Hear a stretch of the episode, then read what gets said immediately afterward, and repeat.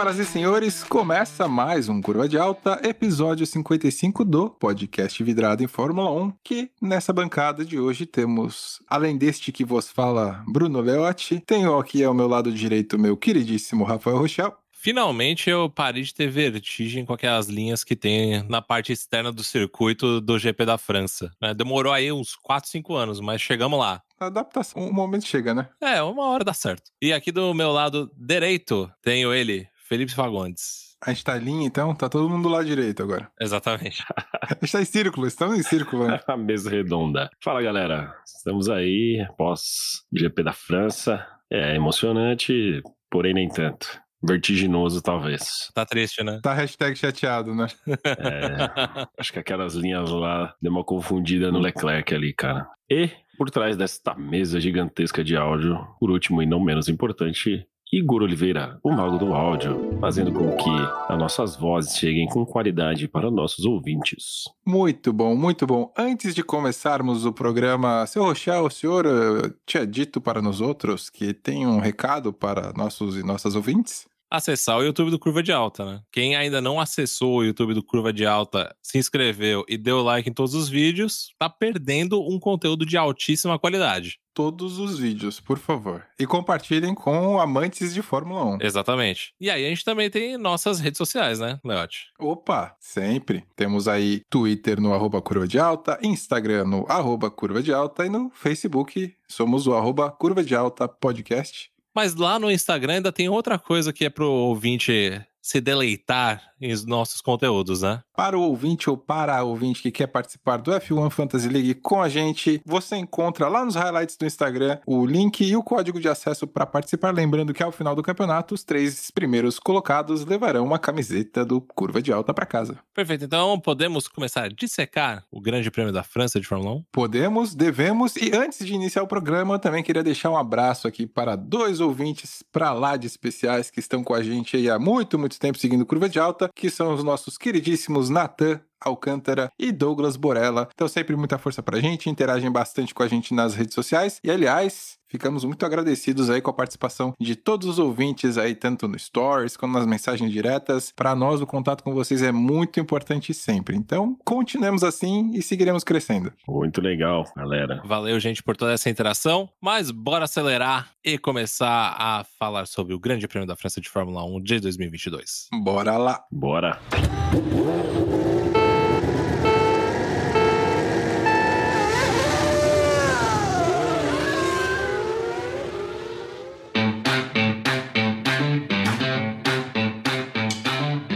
E no dia 24 de julho de 2022 tivemos o Grande Prêmio da França de Fórmula 1, onde nós estávamos representados como brasileiros de diversas fórmulas. Tivemos a Bruna Tomazelli na W Series, que chegou em 11º lugar, Boa. Felipe Drogovic e Enzo Fittipaldi, que fizeram suas corridas na Fórmula 2. O Enzo Fittipaldi teve uma corrida principal muito boa, chegou nos pontos. Drogovic manteve a distância para o Theo Porcher em 39 pontos. Parabéns aos dois brasileiros. Apenas um comentário sobre o desempenho dos brasileiros na F2, que é uma categoria onde os carros são inicialmente iguais, mas o que faz diferença no decorrer do campeonato é a qualidade dos engenheiros em fazer o ajuste dos carros e também as verbas disponíveis para comprar peças novas, né? Então o que acontece é as equipes mais de meio do pelotão, fundo de pelotão, acabam usando peças velhas e isso, obviamente, o carro vai perdendo performance. Então, quando chega nessa altura da metade do campeonato para frente, vai ficando cada vez mais difícil para as equipes de meio e trás do pelotão realmente disputarem vitórias e até por isso nós vimos uma certa queda na performance do Drogovic em termos de ritmo puro, mas em termos de qualidade, o brasileiro tem sido muito cerebral, muito inteligente em administração de pneus e feito a diferença no final, que foi exatamente o que nós vimos em Paul Ricard. Então, na verdade, um piloto da MP terminar essa altura do campeonato mantendo a distância para o Theo Porcher que pilota pela ART, na verdade pode até ser considerado uma certa vitória. Então, se o Drogovic conseguir manter essa qualidade técnica, essa consistência, o Brasil está muito bem colocado aí. E o Tubarãozinho, né? A gente não precisa nem falar que é impressionante o moleque toda a corrida sai lá de trás com aquela charrus que a gente sabe que é um carro sem ritmo e mesmo assim na pista ele faz muita diferença, ultrapassando diversos carros, largou do fundo do pelotão aí depois da punição que ele tomou para a corrida principal e ainda assim terminou em décimo lugar, muito bem representado no nosso país na Fórmula 2. Tubarãozinho abocanhando pontos aí, né, cara, sempre, todas as corridas. Dun, dun, dun, dun, dun, dun, dun. Cara, o sprint final ali da corrida do Drogovic foi realmente emocionante ver a quantos segundos ele foi tirando, foi ganhando posições com nitidamente o pneu muito melhor, o carro bem economizado durante a corrida toda. É uma consistência impressionante, a gente tá bem representado mesmo, cara. Tô muito feliz aí de ver o Drogovic deitando na F2. Porém, em cima de tudo isso, nós também tivemos ali que é o circuito do Paulo Ricardo, né? Meu Deus do céu. O Grande Prêmio da França é o circuito do Paulo Ricardo. Ai, meu Deus. Você esperou seis meses por piada. Cadê o Bruno Galasso para dar continuidade nessa belíssima joia do humor brasileiro? Grande Prêmio do Paulo Ricardo com muito RPM ali pelos motores. Solta o olhar 43. Ai, sete meses pra piada vir. Ela veio, ela veio. Ela só pode ser usada uma vez por ano, né? Então desfrute desse momento, ouvinte. Exato. Momento inenarrável. É, de fato, né? A gente precisa aproveitar todas essas oportunidades que a vida nos traz e quem aproveitou uma dessas oportunidades foi Nick DeVries. No treino livre, o primeiro treino livre, ele substituiu o Hamilton numa comparação aí direta com o George Russell, foi um piloto que foi muito bem também, ficou apenas aí meio segundo atrás do George Russell em termos de tempo de volta. Então, é interessante ver que essas novas regras da Fórmula 1 que trazem pilotos da base para fazer treinos livres são muito bons pra gente ver qual é o piloto que tem talento mesmo ou qual é o piloto que tá ali só pelo dinheiro, né? Fato. Sim, e o De Vries, que já tem experiência aí, né, em treinos livres na Fórmula 1, correu já pela Williams, né, no GP da Espanha, e aí inteligentemente a Mercedes foi lá pensar o cara que já tinha corrido, né, com o Fórmula 1 para ter mais segurança, confiabilidade nos testes aí, e pô, foi bem bacana de ver a diferença pequena que ficou entre ele e Russell de Mercedes, né, cara? Achei que a Mercedes ia dar um remap para dar uma segurada no carro ali para proteger e mas não, liberaram geral a Mercedes pro cara e ele fez um bom trabalho, né? Isso aí a Mercedes e o Toto Wolff já testando alguém para eventual aposentadoria do Hamilton no final do ano? Não, mas ó, depois dos últimos resultados, quem vai se aposentar? O Russell, então, né? Se É isso que eu ia falar, né? se é pra seguir a emoção aí das pessoas que aposentam pilotos por causa de algumas corridas, o Russell já cai, então, porque já são quatro corridas atrás do campeão. Mas a Mercedes faz muito bem em dar utilidade pro De Vries, que é um daqueles pilotos com muito talento e que infelizmente falta vaga na Fórmula 1 atual, né? São só 20 assentos e aí, infelizmente, não tem espaço para todos. E é até por isso que eu também não entendo porque há uma resistência tão grande. Na verdade, eu entendo porque que há uma resistência tão grande em trazer novas equipes, pela, simplesmente pela questão financeira, né? Mas seria muito importante nós termos pelo menos, eu diria que umas 12 equipes no pelotão para realmente liberar espaço, porque a qualidade de pilotos que estão ficando de fora do grid atual é uma pena. É uma pena pro automobilismo, né? Porque temos aí Oscar Piastri, Nick De Vries, temos Nico Hulkenberg, pilotos que estão assim já na porta ali, né? E temos ainda futuramente podemos ter um Drogovic, podemos ter aí um Theo podemos ter aí um Liam Lawson, Enzo Fittipaldi, enfim, tem tantos nomes que a gente poderia ver de pilotos que teriam capacidades, condições de pilotar na Fórmula 1, mas infelizmente isso não acontece pelo número limitado de vagas, né? É, 24 carros acho que seria o ideal para Fórmula 1 hoje em dia, porque é muito piloto bom que quer subir da base, mas sem espaço nenhum, né? E aí tem que procurar alternativas para continuar a carreira, o que nunca é o desejado por esses pilotos, né? E aí frustração e tudo mais e Eu tenho a solução para isso, hein? 2025? 2025, perfeitamente. Teremos aí uma Alfa Romeo com a Audi, Boa. perfeito. Teremos a Andretti correndo, por que não, com o motor Honda, a Red Bull com a Porsche. Na verdade, a Porsche poderia entrar como uma equipe própria, né? Já que a Red Bull tem Red Bull Powertrain, né? É isso que eu ia falar. É, É, exato. E pronto, temos duas equipes, 24 assentos, olha lá, olha lá. isso aí. Pessoal da FIA, ô Domenicali, dá uma ligada aqui pro Curva de Alta, manda um e-mail pra gente, a gente conversa certinho como isso pode ser arranjado. A gente traz o plano pronto, completinho. Completo. Sem falha nenhuma. A gente pede só uma bandeirinha do Curva de Alta em todas as corridas e mais nada, não precisa nem... Eu tô com uma listinha aqui que também tem uns nomes que até 2025, se Deus quiser, já estarão fora do grid, né? Eita. Começando por uma letra L. Tem duas letras L's. Tal de Latif. Não, mas vai esperar até 2025 pra aposentar o Latifi? Aposenta o Latifi na metade do ano agora, cara. Já nem volta das férias, né? Isso acontece É. aí. Mas treinos livres, né? Treinos livres, foco, foco. A dificuldade de fazer uma leitura desses treinos livres. Cara, impossível. Porque teve piloto ficando sem peça no motor, teve piloto quebrando o assoalho, teve piloto que saía com um tipo de pneu, não se adaptava. A Mercedes trouxe duas asas traseiras diferentes. E aí o Hamilton sai com uma, fala, não, coloca outra. Foi complicadíssimo, né? Ah, e o setup que as equipes experimentavam eram muito diferentes uns dos outros, né? O ajuste do carro. Como o Paul Ricard tem muitas curvas de alta, então um carro com bastante asa ganha bastante performance na curva. Só que aí perde muita performance na reta. Então eles iam lá e testavam outro ajuste com pouca asa para ser rápido na reta, só que aí perdia performance em curva. Então tava assim, os carros de um treino pro outro simplesmente tava impossível ler quem realmente tinha performance. Foi difícil, foi o Fantasy League mais difícil que eu tive para selecionar pilotos antes de apostar na sorte. Foi mesmo. Fora a questão da temperatura da pista também, né, cara? Ela tava muito quente. Acho que tava prejudicando também ali os jogos de pneus, né? 55 graus, né, cara? É, exatamente. Foi a maior temperatura aí do ano para um asfalto. Então, as estratégias de pneus ali para os treinos também estavam complicando aí as equipes, né, cara? E aí chegamos para um classificatório sem nenhuma noção do que esperar e acabou sendo um classificatório muito morno, né? Uma diferença muito grande de uma equipe para outra. Ferrari num nível, Red Bull em outro nível, Mercedes em outro nível e aí depois temos o resto do pelotão, mas não foi um classificatório dos mais emocionantes, o que me preocupou para a corrida, mas felizmente o cenário mudou bastante, né? O que eu guardei do classificatório foi é, havia-se uma suspeita de racha, né, de briga aí entre Sainz e Leclerc, mas houve um jogo bem bacana aí de equipe para que o Leclerc usasse um pouco do vácuo ali do Sainz, né, pudesse fazer uma volta muito boa e se agradeceram ali no final do qualify, né, o Leclerc agradecendo o apoio do Sainz, então acho que tá sendo uma disputa bem limpa, né, da Ferrari aí, tanto dentro da pista quanto fora, né, cara. É, porque o Leclerc ele tava com um acerto priorizando mais a velocidade de curva, né? Ele não tinha tanta velocidade reta, então por isso que o Sainz tinha que fazer esse jogo de equipe e dar o vácuo para puxar o Leclerc um pouco mais, para ter um pouco mais de velocidade no final da reta. É, e o Sainz estava voando, né? Equipamento novo, tava voando, fez um final de semana muito bom. Precisava dar tudo para conseguir tirar o, a penalidade, né? A diferença da penalidade que ele tomou aí devido às trocas do motor, enfim, dos equipamentos. Então foi bem bacana de ver esse jogo de equipe aí. Mas eu tenho uma surpresa muito boa para trazer, que foi Daniel Ricardo andando parecido ali com o Lando Norris até.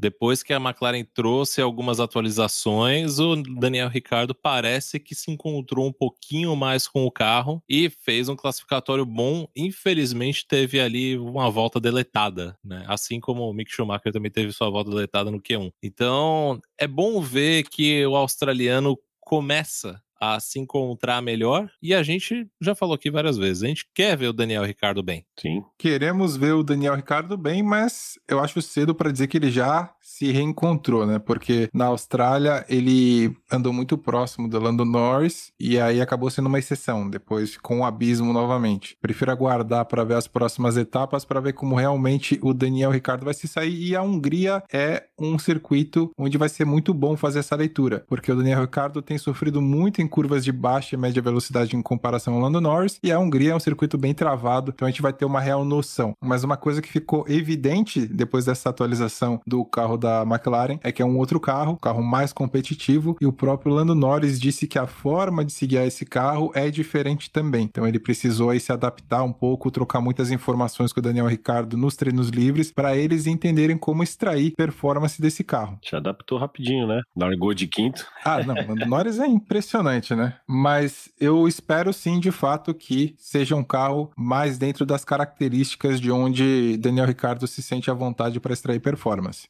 Performance esta que também a gente viu com o álbum, né? Uhum. Que na primeira volta já passou em 11 e ficou segurando o Vettel, ficou segurando o Lance Stroll, ficou segurando uma galera e segurou bem, né? Segurou aí por 3, 4 voltas cada um deles. Então, as atualizações que a equipe trouxe surtiram efeito na parte da equipe que pilota.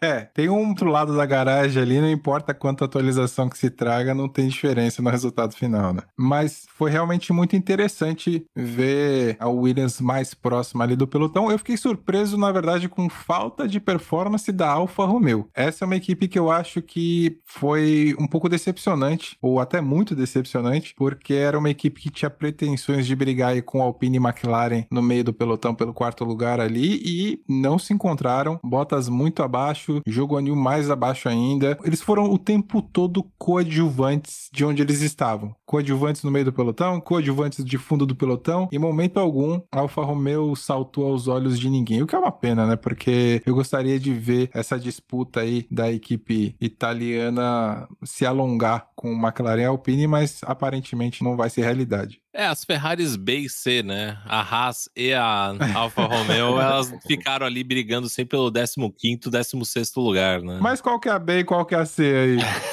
Ah, tanto faz, cara. É só pra ter duas letras diferentes, entendeu? É, exato. Depende da pista, né? Exato. Não, eu entendo, mas o Magnussen, cara, se você olhar a largada dele ali, ele veio passando bem, as... ele ganhou algumas posições, passou inclusive Aí foi bem. Bottas e companhia ali, jogo anil. Então eu acho que talvez a Haas eu não colocaria nesse mesmo bolo aí da Alfa Romeo, cara. Eu acho que a Haas teve uma performance um pouquinho melhor, assim, um pouquinho acima. Sem, sem contar com atualizações, né? Isso aqui é mais impressionante ainda. Eu colocaria um pouco sim, porque a largada do Magnussen foi muito boa, mas aí depois, no desenrolar da corrida, ele começa a cair, né? Ele fica ali brigando 13 terceiro, 14 quarto lugar, 15 quinto de vez em quando, até que ele tem que abandonar. Sim. Então, a largada é onde você consegue capitalizar, mas você segurar com o ritmo depois é meio complicado. Então, por isso que eu coloco as duas meio que juntas nessa corrida de Paul Ricard. Pode ser que a Haas chegou no seu limite aí, né? Sem atualizações. Não dá mais, vocês vão ter que pôr a mão no bolso aí, né? Pra equilibrar os carros. Né? Exato. É, era dito que em algum momento em julho isso aconteceria, né? Então, se não trouxerem na Hungria, Sim. fica pra Bélgica. Eu acho que vai ficar pra Bélgica. Já tá. Trazer uma atualização, não sei. Se eles conseguiriam trazer isso já pra semana que vem. Já pra essa semana agora, né? Na verdade, daqui dois dias. Dois dias depois desse podcast ser lançado, já tem treino livre, né? É verdade. Mas além da largada espetacular aí do Magnussen, que chegou a rodar em 12 depois de duas voltas, né? Ele largou muito melhor que o Sainz, inclusive, né? Sim. Sim. É um carro muito inferior e foi muito melhor. Só que aí Mick Schumacher teve um final de semana também sofrível, né? Foi tocado pelo jogo anil, depois rodou sozinho de novo. Então é uma pena, porque o Mick Schumacher vinha num momento muito bom, a Haas vinha num momento muito bom, só que com problemas aí com Kevin Magnussen, também em pista, se chocou com o Nicolas Latifi. Então, uma mistura de coisas aí, né, que afetaram completamente o resultado da Haas. Uma pena. Eu tava torcendo bastante para a equipe americana, mas Mick Schumacher, obviamente, depois que elogiamos ele, ele ia ter que ir lá e fazer uma performance ruim. porque é de praxe. Se curva de alta falar bem, o piloto vai lá e desmente a gente. Aquela secada de leve. Até o Latifi. O Latifi recebeu pancada por três programas seguidos e foi lá porque três, né? É, exatamente. No Canadá. Então, então é a sina. É a sina dos corneteiros. Mas tudo bem, a gente segue com ela. Não, se a Haas estiver de olho no Campeonato de Construtores, ela tá só a 17 pontos aí, então ela tem que ir direto da Alfa Romeo, né? 17 pontos da Alfa. Tem chances de passar a Alfa, já que é o rival direto aí deles, né? Então dá pra atualizar e aguardar mais uma prova, mais um GP, atualizar nas férias e voltar voando. Trazendo mais pra frente do pelotão agora, a gente teve uma briga muito interessante de Verstappen e Leclerc, né? Por diversas voltas. E mesmo com uma velocidade grande de reta da Red Bull, Verstappen penou ali atrás do Monegasco, né, cara? Realmente, eu fiquei impressionado com a forma que o Leclerc foi competitivo em reta e obrigando, forçando o Verstappen a fazer a tentativa do undercut parando mais cedo para tentar surpreender em pista. Só que quem surpreendeu em pista, na verdade, de maneira negativa, foi o próprio Leclerc, errando do jeito que errou. Entrou muito forte na curva e perdeu o controle do carro. Cara, difícil, difícil, momento terrível para Ferrari e mais terrível ainda para as pretensões do Leclerc no campeonato. Pois é. Ele chegou até ali no calor do momento colocar a culpa no acelerador, né? Falou, não, acelerador de novo, mas no final das contas. Não, na verdade não foi. Deu essa impressão, mas eu ouvi de novo o áudio. O que ele falou que ele não estava conseguindo encontrar o acelerador é depois que ele já tinha batido, ele estava querendo, na verdade, engatar a ré. Ah, E aí ele tava brabo que ele não tava conseguindo engatar a ré. Olha só. E aquela comunicação que foi ao ar realmente deu a impressão que ele tava falando, do- quando ele fala do throttle, né? Aham. Que ele tava falando da aceleração no momento da batida, mas na verdade não, era ele tentando trazer o carro para a pista de novo. Que também não ia adiantar em muita coisa, porque a roda dianteira já tava quebrada, né? A suspensão já tinha ido pro espaço. Então, tudo faz. Né? Achar é. o acelerador da ré ou não, né? Seria pra guardar nos boxes, né? Era a diferença entre ter virtual safety car e não. Exato. Leote, você que é o nosso analista de telemetria, você não acha que ele entrou com um pouco downforce, porque ele entrou abaixo até do que ele estava entrando a 190 e poucos por hora, ele entrou nessa curva 170 do lado sujo da curva, né? Não acha que o downforce mais o lado sujo contribuiu para ele traseirar e perder o carro?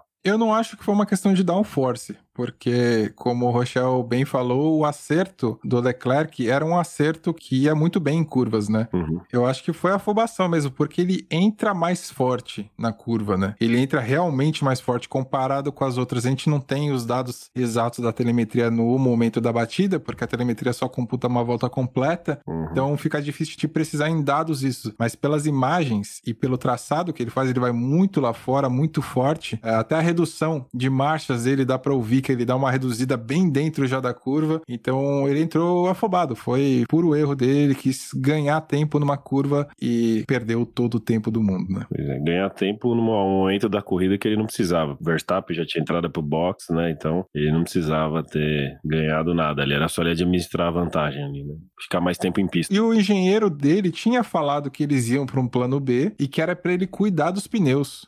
Exato. O engenheiro falou: vamos pro plano B, cuide desses pneus. E ele falou: ok, entendido. Ok, entendido. Ele fala entendido e na volta seguinte ele arremessa o carro para fora da pista. E já o engenheiro do Verstappen tinha pedido pra ele segurar, porque ele tava arriscando demais, né? Tentando passar ali o Leclerc, não tinha conseguido. Falou: vamos, esquece tem essa tentativa de ultrapassagem, vem pro box, vamos trocar de pneu, vamos pro undercut, né? É, o undercut ele serviria, né? Na maior parte dos casos, ele serviria em Paul Ricard. Paul Ricard tem essa característica. Mas não deu pra gente ver na prática, né? Porque o Verstappen para e aí na volta seguinte lá se vai o Leclerc. Comentando sobre esse undercut que você falou, Rocha, eu acho que tava até aí sob questionamento, porque com o alongamento do pit lane ali, tempo a mais, né, adicionado, eles estavam até na dúvida se funcionaria, né? Você chegou a acompanhar isso também, né? Cara, isso com certeza, né? Porque também diminuiu a velocidade dentro do pit lane, né? De 80 para 60 km por hora. Porém, os pneus novos eles faziam tanta diferença, né? você andava mais de um segundo mais rápido. Então, essa questão da perda dentro do pit stop, você com certeza conseguiria readequar dentro da sua volta após a parada no pit stop.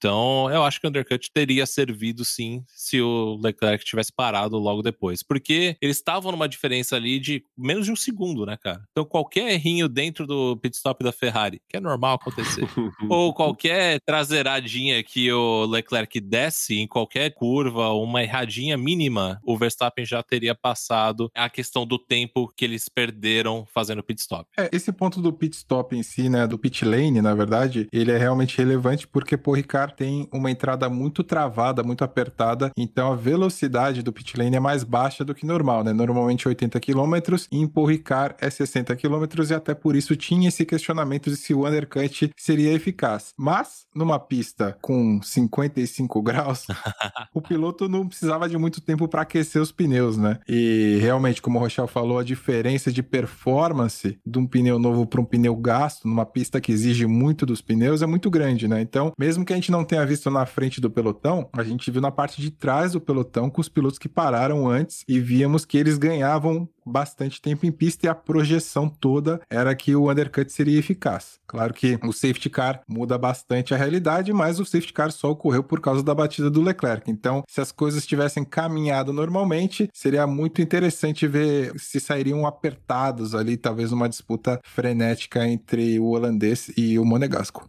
Desgaste de pneu que a Ferrari não estava sofrendo até então, né? As Ferraris estavam tendo melhor rendimento, mesmo em relação à Red Bull, né, cara? Então era uma jogada tranquila ali de estratégia que a Ferrari tinha para ser administrado com o Leclerc à frente, né? Cara? Se o Leclerc conseguisse se manter à frente, né? Esse que é o problema maior. Se a gente for fazer a análise de Charles Leclerc, a gente vai. Ah, sim. Verstappen voltando com um pneu novo. Eu tô falando no geral mesmo. É que cai no subjetivo, né? É, cai no subjetivo muito grande, ah, né? É. Porque aí seria o Max com pneus sim. mais novos, o Leclerc com pneus velhos para defender. Mas é muita subjetividade, acho que nem vale a pena a gente ir nessa direção. Mas em termos de desgaste dos pneus, eu achei muito interessante e me questiono até quão válido é um treino livre na Fórmula 1 atual para mensurar desgaste de pneus, porque a Ferrari nos treinos livres estava gastando muitos pneus, num nível realmente preocupante. E aí na corrida não foi isso que aconteceu. A gente viu uma Ferrari que mesmo com bolhas no pneu dianteiro do Leclerc e depois no pneu dianteiro do Sainz, ainda assim era o carro mais rápido em pista.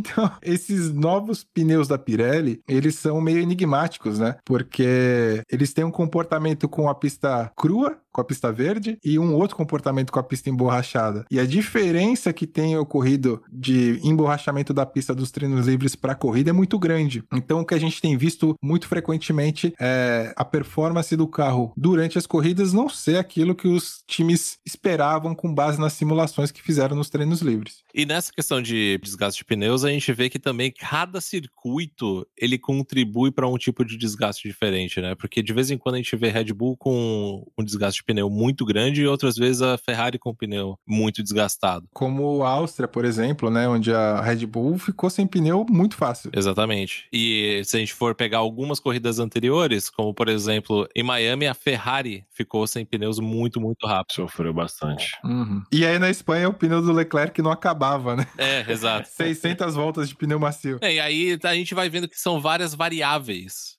né, dentro deste campeonato de 2022. O único problema que eu vejo agora é que nós sabemos que a Ferrari era o melhor carro em Paul Ricard. E o Leclerc tem errado em situações que ele não pode. Inclusive, foi uma declaração dele, né? Uhum. Que se ele perder o campeonato por 32 pontos, que foi o erro dele em Imola e o erro dele em Paul Ricard, ele sabe que foram erros dele que não trouxeram o campeonato para ele. É, não tem como aliviar essa. É complicado fazer uma análise do Leclerc porque ele é um piloto muito bom. Ele é um piloto quase ali no nível genial, em questão de velocidade, em questão de técnica e tudo mais. É um cara que realmente é muito legal acompanhar a tocada do Leclerc.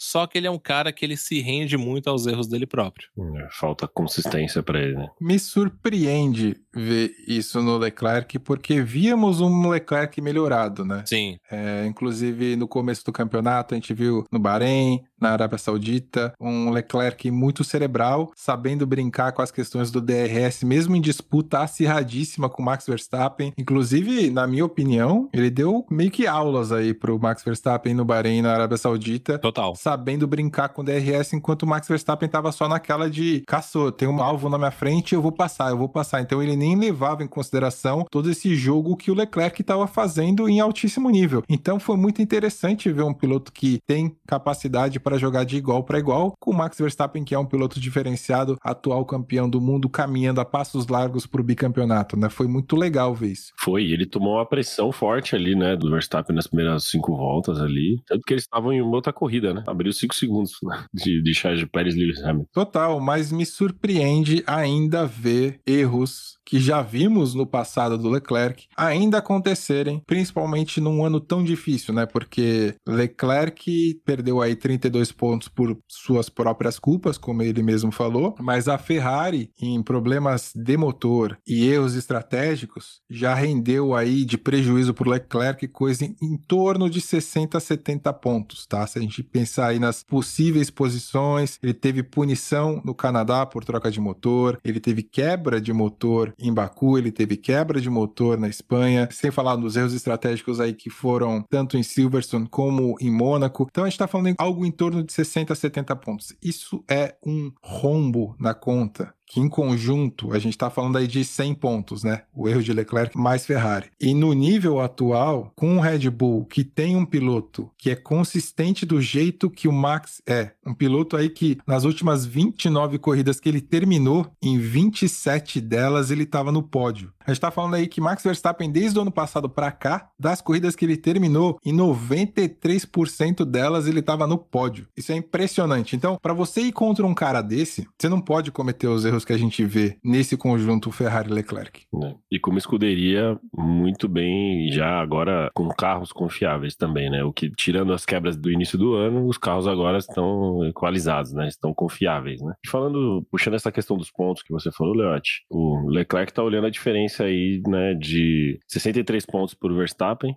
como é que você tira isso num cara que a gente acabou de falar, consistente, de uma equipe consistente? E a Ferrari vendo de longe aí a Red Bull abrindo 82 pontos no campeonato de construtores, né, cara? Então, como dificultou para a Ferrari e especialmente para o Leclerc essa diferença de pontos? Para o Sainz nem tanto, porque ele vem aí a 19 pontos atrás do Pérez. É, então, mas Leclerc e campeonato de construtores Ferrari ficou bem complicado de você tirar essa, essa, essa diferença. O problema da Ferrari agora é que com a inconsistência do Leclerc e com algumas inconsistências do Carlos Sainz é que eles podem perder o segundo lugar na tabela de pontos como construtores para Mercedes. É, é verdade. tá, a Mercedes encostou, né, cara? Cara, isso é um ponto interessante, velho, porque a gente tá falando de uma equipe que todo mundo falava, ah, Mercedes está morta, Mercedes está morta, só que em 12 corridas a Mercedes tem 9 pódios, né? Exatamente. Exatamente. Uma Mercedes em evolução. E o Hamilton tem 4 quatro pódios em sequência. E na última corrida, a única equipe que tinha dois pilotos no pódio era a Mercedes.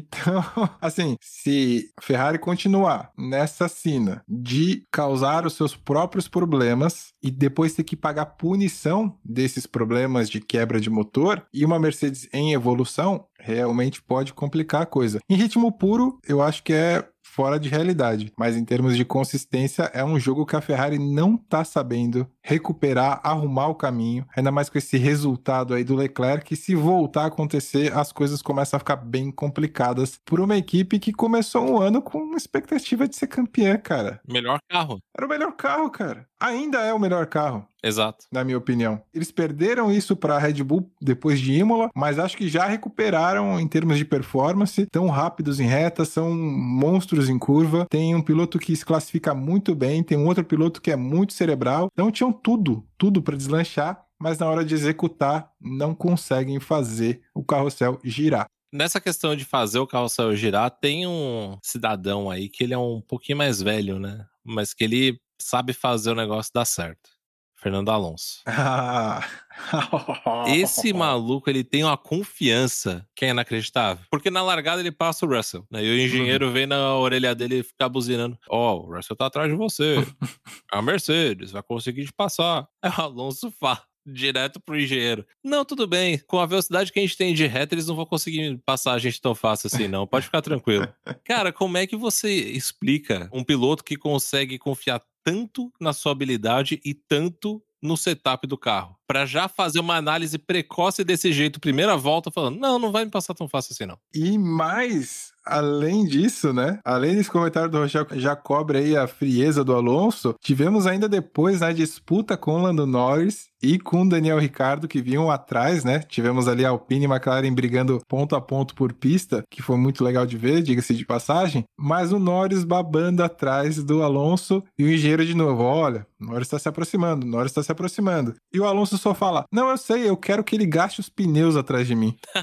Cara, é uma experiência, uma autoconfiança, uma qualidade de execução de estratégia em pista que, cara, não tem, não tem como não colocar o Alonso entre os pilotos favoritos, porque o Alonso é como um bom vinho, né, cara? Um bom whisky aí, vai melhorando com os anos e ele já era um cara genial e para quem entende de Fórmula 1, porque tem muito fã aí afobado que o próprio Alonso criticou, né? Ah, se não tá ganhando, sai da Fórmula 1. Já tem 41 anos, não presta. Cara, para quem entende de corrida, não tem como não ficar admirado com o que o Alonso tem extraído dessa Alpine e a forma que ele vem conduzindo a equipe. Experiência de 329 GPs, né, cara? Não é à toa. É, tem que ser respeitadíssimo um cara que tem um resultado desse, campeão mundial. E é isso que vocês falaram, né? Tem confiança tá muito alinhado com a equipe, tá muito alinhado com o carro e a performance. Ele consegue fazer uma leitura da corrida como poucos, né, ali no grid conseguem, né? Então deixa vir babando a juventude que eu vou administrar na experiência. Só que tem um problema nessa gestão da Alpine, né? Hum.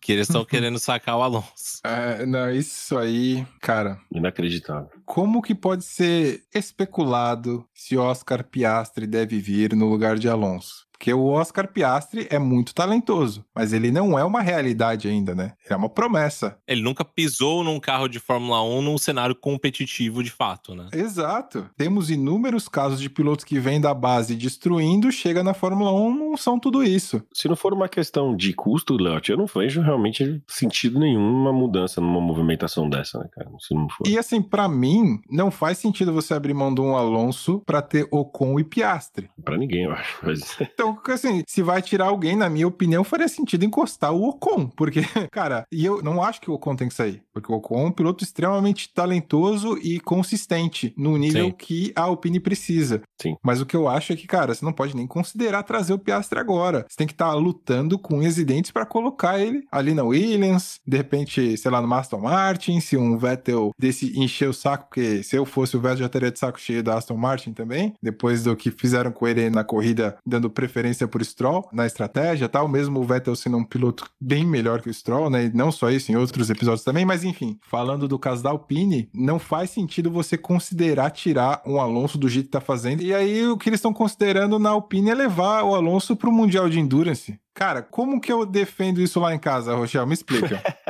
ah, não é tão difícil assim, cara. Porque a Alpine ah, vai entrar com um protótipo híbrido. O Alonso é duas vezes campeão da 24 Horas de Le Mans. Aí você faz aquela coisa, né? O cara é o cara para liderar o projeto. Mas você vai tirar ele da Fórmula 1 do jeito que ele tá pilotando? Ou você espera dois, três anos para levar ele para lá para liderar esse projeto? Você quer a resposta inteligente ou você quer a resposta do dinheiro?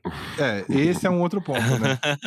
fora que vocês não estão considerando a questão de haver esse espírito de renovação ali no paddock das escuderias também, né? Porque se você olhar pro. Que espírito de renovação, cara. É, não, Renovação. Ter. é renovação, o Stroll é renovação. Esses caras não são renovação, eles são jovens pilotos cheios de dinheiro. Não, mas a gente tem é, jovens, Leclerc é jovem, Lando Norris é jovem, Gasly é jovem, né? Então, assim, cara, todo mundo tem. Só pela largada do Alonso na França, do jeito que ele engoliu ali o meio do pelotão, mostra que não é questão de idade, é, é questão de qualidade. Claro, eu não concordo com a renovação. Eu concordo que ele, o Alonso deve permanecer, mas pode ser, uma hipótese, a questão dessa espírito de inovação do paddock. Mas por falar em largada, e a largada do Hamilton para cima do Checo Pérez? Aliás, para cima até ele largou melhor que o Verstappen também, né? Mesmo de Mercedes, Hamilton largou muito bem, passou, engoliu Sérgio Pérez. Só faltou o motor ali, né? Recolheu, foi conservador na disputa com o Max, foi inteligente, lógico. Exatamente. Mas vimos, querendo ou não, aí, com essa ultrapassagem do Hamilton e depois com a ultrapassagem do Russell, vimos uma Red Bull pela primeira vez no campeonato, perdendo em pista para duas Mercedes. Cadê os defensores do Checo nessa hora?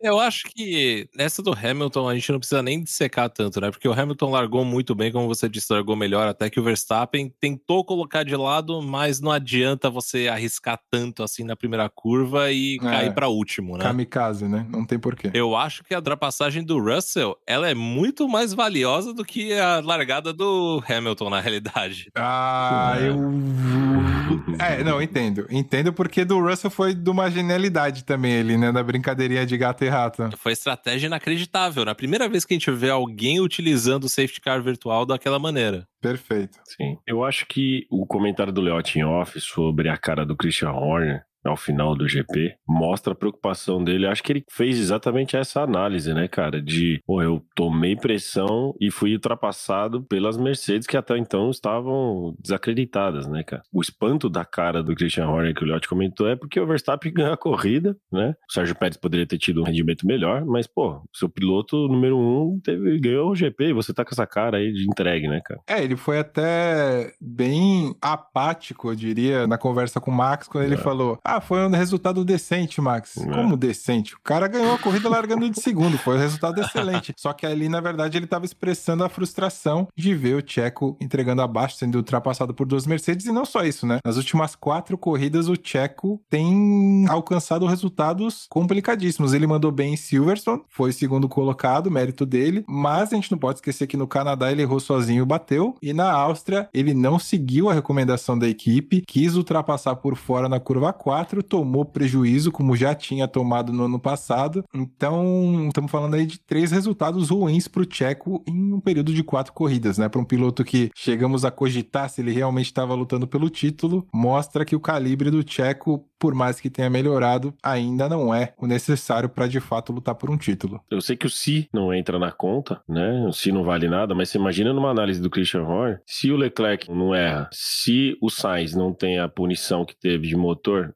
tendo a Ferrari andando na frente e tomando a pressão que eles tomaram das Mercedes, cara, o GP da França poderia ter sido muito pior para a Red Bull, né? Então cer- certamente ele fez essa análise aí ao fim do GP, né? É, o Pérez com um dos melhores carros do grid foi o pior piloto dos seis da frente, né? Exatamente. Exatamente. Coisa que você não pode ver num piloto da Red Bull. Você não espera isso num piloto da Red Bull. Você espera que ele esteja lutando por pódios e não sendo o pior da frente. Mas, Rochel, para os nossos ouvintes que não conhecem exatamente como funciona o Virtual Safety Car, explica pra gente um pouquinho melhor essa questão aí da jogada. Por que que foi tão genial a ultrapassagem do Russell em cima do Checo que ele soube dar o pulo do gato para cima do mexicano? Boa, boa explicação, vai. Acho que a gente já pode começar aqui falando que o Virtual Safety Car não devia existir, né? Não deveria. Ponto final. Pra começar a colocar as cartas na mesa. Porém, ele existe.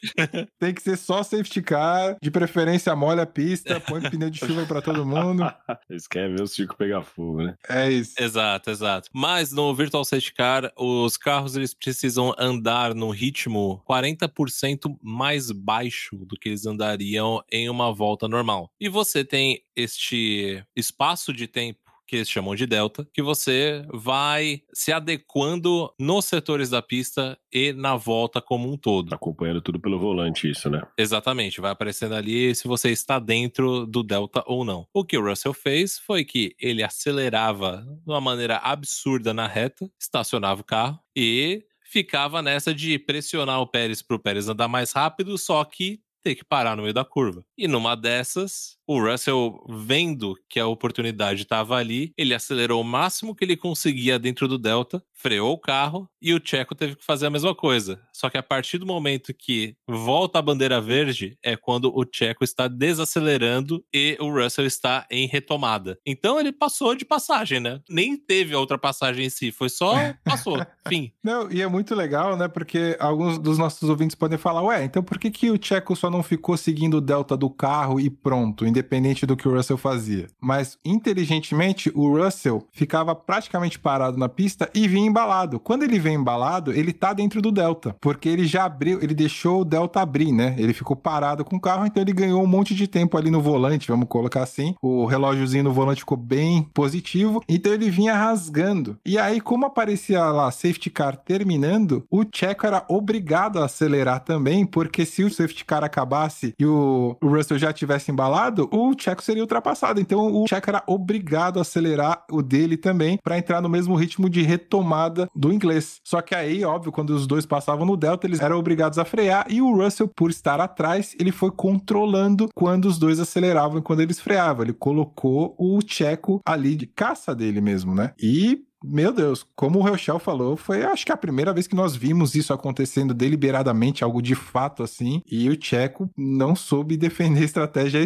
perfeitamente executada pelo jovem piloto inglês. É igual aquela que você tá parado no, no farol e o farol abre pro cara que já tá vindo embalado atrás, o cara passa, vai embora e você nem vê, né? Ele- Exatamente. Excelente. Excelente Exatamente. comparação. E aí, para evitar ser o carro parado, o Checo também acelerava o dele. Só que aí nisso ele ficava preso. Putz, agora eu preciso frear. E nessa ele caiu na armadilha. Essa corrida em si poderia ter sido uma armadilha para Carlos Sainz, né? Teve que largar da última fila, poderia ter se envolvido ali em um monte de acidente, inclusive aquele ali do Tsunoda na primeira volta, Sim. mas que ele conseguiu passar por tudo e aí Menos pela armadilha da Ferrari, né? Ah, não, mas aí é- essa é a armadilha principal onde todo mundo cai. Fogo amigo, essa é a armadilha amiga. Fogo- Por que, que o engenheiro viria falar com você pra você parar no box enquanto você tá disputando uma posição de maneira franca? Cara, você dá um passão lindo, né, cara? Uma ultrapassagem fenomenal. Cara, piloto não gosta que engenheiro converse com ele nas curvas. Imagina com o cara disputando posição em pista, cara. Imagina. Faz sentido nenhum. Esse é o tipo do engenheiro que, pô, o cara tem três monitor, quatro, sei lá, ali. Você não tá vendo que o seu piloto tá disputando uma posição ali, cara? Não é possível isso. E o que eu achei doido era assim, eles estavam nessa de vamos parar, não vamos parar, vamos parar, não vamos parar. Aí eles falam assim, tá, já que a gente não tá conseguindo passar o Tcheco, vamos parar. Aí o Sainz passou. Tá, beleza, passou. Então vamos parar. Faz sentido nenhum. Mas não faz sentido. Se vocês iam parar, por que não passavam? É verdade. E aí ele consegue passar e vocês mudam do nada. E aí ficava naquilo, né? Vamos pra estratégia B. Vamos pra estratégia D. Vamos pra estratégia C. O alfabeto inteiro, né? E o Carlos Sainz só ficava, hã? Porque eu, sim, não, positivo, negativo. Já tava na N ele, que estratégia é essa? E além de tudo, né? Você puxa o cara pro box, se atrasa ele nas trocas, faz ele sair na frente de uma Williams, né? E aí ainda toma uma punição, né, cara? Ah, nossa, essa foi no primeira parada dele, né? O que aconteceu com a Ferrari, né, cara, esse final de semana? Bicho, é impressionante. Cara, se eles só trocassem o pneu do Sainz e colocassem ele em pista, não ia dar nada. Aí eles falaram: bom, trocamos o pneu, vamos ficar segurando ele aqui cinco segundos até a gente poder largar ele na frente da Williams pra tomar punição. É. Cara, parece que é deliberado o negócio, velho. É, exato. Não, mas ó, é complicadíssimo, né? Você ser um piloto Ferrari, porque a maioria das vezes é isso que acontece, né? A equipe vai jogar contra você. porque eles poderiam ter parado o Carlos Sainz antes. Né? Eles tinham mais de 20 segundos pro Alonso. E aí, quando você para o Carlos Sainz faltando três voltas pro final, você quer que o cara faça o quê? Tire 15 segundos por volta pra fazer a briga e chegar no terceiro lugar de novo? Então, na verdade, eles não pararam faltando cinco voltas, eles pararam faltando 10 ou 12 voltas, não lembro direito agora. Ah, mas não tinha como também, né, cara? Então, mas exato, pra mim o que não fez sentido é o seguinte: já que eles não pararam antes, como o Rochelle falou, já que não adiantou a parada pra ele ter mais tempo em pista pra tirar a diferença com o pneu novo, então vai até o final, porque você já passou, Russell já passou Checo e teu pneu ainda tem rendimento. Ah, o pneu tava no fim da vida. Não interessa, cara. Em pista o que tá falando é que o pneu Tá aguentando. ainda é o mais rápido em pista. Você ainda tá rodando meio segundo mais rápido que o líder. Então, fica em pista, porque, sei lá, faltando duas, três voltas, se cai o rendimento desse pneu, você já abriu o suficiente pra não perder a tua posição em pista. Não, e com o Russell e o Pérez se degladiando ali atrás, não ia ter como. Os caras iam ser muito mais lentos, né, do que o Sainz. Exato. Então ele ia abrir de fato aí, sabe, 10, 15 segundos.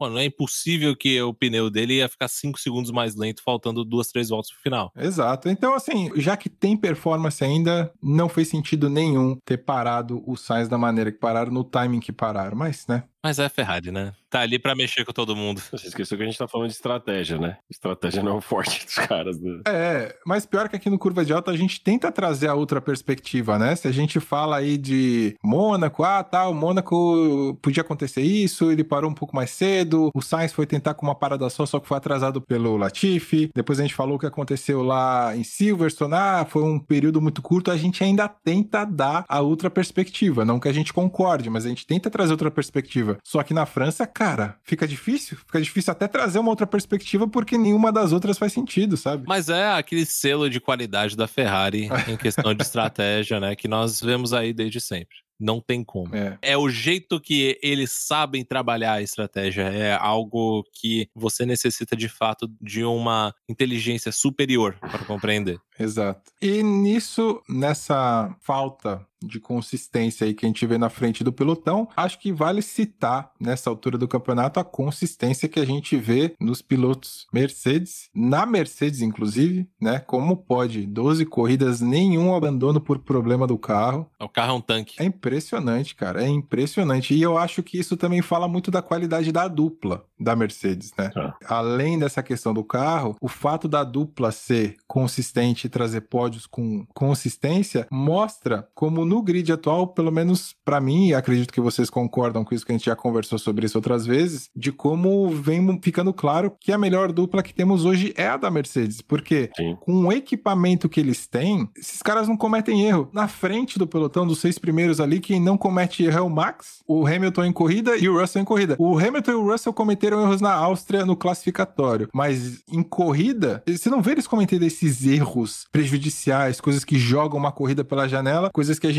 já viu no Sainz, a gente já viu no Leclerc, a gente já viu no Checo. Eu concordo, eu acho que é um fórum que a gente já levantou né, em off, quais seriam né, as melhores duplas, em- inclusive em outros episódios nossos, e a gente tava nessa, né, Sainz e Leclerc, Verstappen e Pérez, e eu acho que com esses resultados que você levantou, com esses números que você levantou, né, Leote, é, fica claro que o que manda é consistência e você, além de tudo, distrair leite de pedra como esses caras já eram cinco meses, aí seis meses extraindo leite de pedra e mesmo assim tendo consistência. É, fica claro essa definição de melhor dupla do grid. De fato, é a melhor dupla do grid por conta da- dessa consistência deles e por conta também que eles sabem capitalizar, né? Uhum. Ah, é. Eles sempre estão ali. E aí, se acontece algum problema com o carro da frente, eles estão em terceiro lugar. Se acontece algum problema com dois carros da frente, eles estão em segundo e terceiro. Opa, licença, posso pegar esse lugarzinho aqui no pódio? Obrigado, obrigado. Com licença, com licença. Eu não sou nem tão a favor de usar o termo cair no colo, né? Porque se você tá ali ah, pronto pra que aquilo aconteça, é mérito, né? É, é a oportunidade que apareceu na sua frente, né? É isso aí. Exato. E não importa se o Hamilton tava a 10 segundos do Max Verstappen. Ele tava em segundo lugar. Hum. Uhum. Tudo bem, ainda existe uma disparidade grande entre Red Bull e Ferrari contra a Mercedes? Sim. É, mas é equipamento, né? Só que essa disparidade grande é combatida pelos erros dos pilotos. né? Então, É verdade, é diminuída, né? é, e aí cai naquela que a gente já comentou aqui. A Mercedes pode sim fechar este ano como a segunda dos construtores. Ah, sim, com certeza. Uhum. Justamente por conta dos erros e por conta da falta de confiabilidade da Ferrari. Se entrar na equação regularidade e consistência, sim, certamente eles vão entrar. Não tem jeito. Não tem jeito. Os caras são muito, muito consistentes. Eles estão ali na zona de pontos. Eles estão ali entre os cinco primeiros em toda a corrida, cara. Isso aí. Estamos alinhados nesse ponto, com certeza. Então, finalizando a corrida, Max Verstappen chegou em primeiro, levou aí mais 25 pontos para o campeonato. Abriu um caminhão de vantagem para Charles Leclerc, que já acabou o campeonato para ele também. Caramba, é um abismo. Difícil, difícil. Em segundo lugar, tivemos ele, 300 grandes prêmios, Sir Lewis Hamilton. Voltou da aposentadoria. voltou da aposentadoria para completar 300 GPs. De verdade, né, Rochelle? Na 300 GPs e com uma carreira aí invejável, né? Com números incríveis. Vamos aos números deste Sir Lewis Hamilton da Silva, porque ele é um cidadão brasileiro. Pelo sotaque fica claro. Exatamente. É, sete títulos mundiais, 103 vitórias, 103 poles, 187 pódios e 60 voltas mais rápidas. É brincadeira, o cara é um monstro. Números que falam por si só, né, cara? Exato. É pra qualquer um, não. E uma história muito legal, né? Eu achei legal também ele falar essa semana que o companheiro mais difícil que ele teve foi exatamente Fernando Alonso. Acho que aquela rusguinha entre os dois nunca tá 100% sanada, pelo menos não da parte do Alonso, que sempre que ele pode ele dá uma espetadinha no Hamilton. Mas achei legal o Hamilton reconhecer a qualidade do espanhol e que normalmente é assim, né, cara? Os grandes se reconhecem. E quando eles não se reconhecem em público, eles sabem. Eles podem até não admitir em público, mas quem é bom reconhece quem é bom também. Exatamente. E em terceiro, George Russell, que também vem demonstrando uma consistência inacreditável neste campeonato de 2022. Fechamos o GP da França, porém, temos o GP da Hungria na semana que vem. Olha só. E aí, senhores? Palpites, é isso que você quer dizer, Rachel? Exatamente. E aí, senhores? Quem que a gente vai secar?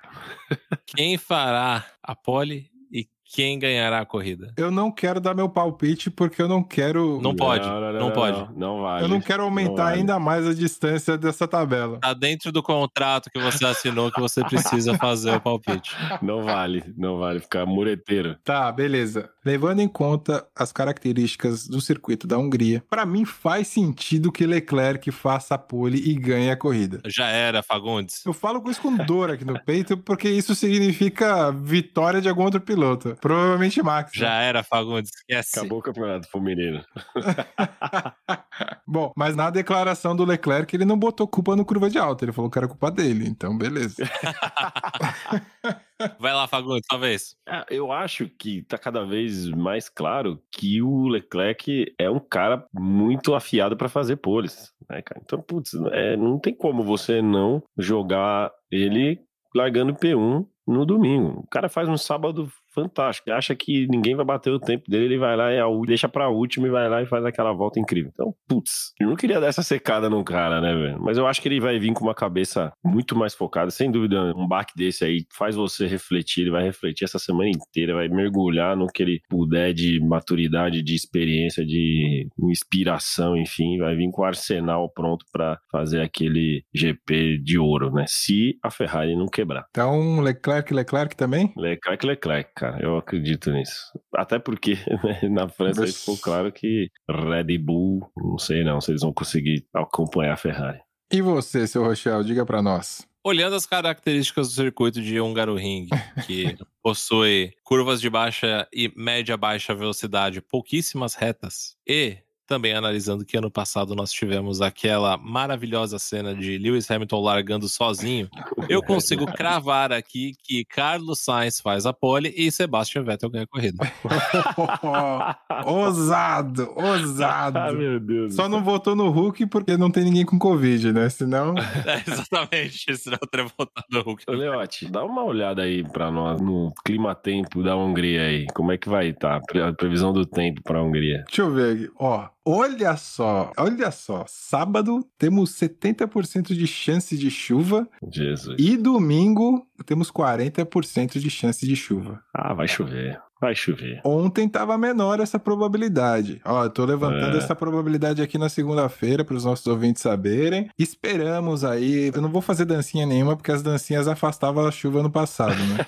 Mas vamos torcer para o tempo fechar que aí sim embaralha e Sebastian Vettel vai atender o pedido do nosso querido Rochelle. Chegou em segundo ano passado. Chegou em segundo. Estatísticas. Exato, exato. Vettel em primeiro, Alonso segundo e quem mais? E Latifi em terceiro terceiro. Nossa senhora. Meu Deus do céu. Não, aí eu pedi demais, eu pedi Meu demais, Deus desculpa, Deus. perdão. É, aí já é demais. Jogo Aninho em terceiro. Pode ser um jogo Aninho em terceiro? Já pensou? Ele se mostra um rei da chuva, velho? Que loucura. Bom, se acontecer, vocês ouviram aqui em primeiro, tá? Se não acontecer, vocês não ouviram em lugar nenhum. Esquece. Em lugar nenhum. Mas é isso, senhores podemos fechar, né? Fechamos, né? Secamos todos os assuntos aqui. Então valeu, gente. Um abraço a todo mundo. Muito obrigado aos ouvintes e às ouvintes que ficaram até aqui conosco até este momento. Um abraço e até semana que vem. Feliz aí pelo mais um GP concluído, mais um episódio que vai pro ar aí. Obrigado, galera. Acompanhem nós aí nas redes sociais e no YouTube. Vídeos semanais muito bons ali para nos atualizarmos dos principais assuntos aí da Fórmula 1 e Fórmula 2. Senhores, muito obrigado por esse papo. Aos nossos ouvintes e nossas ouvintes, um grande abraço e até a próxima semana. Valeu, falou! Valeu!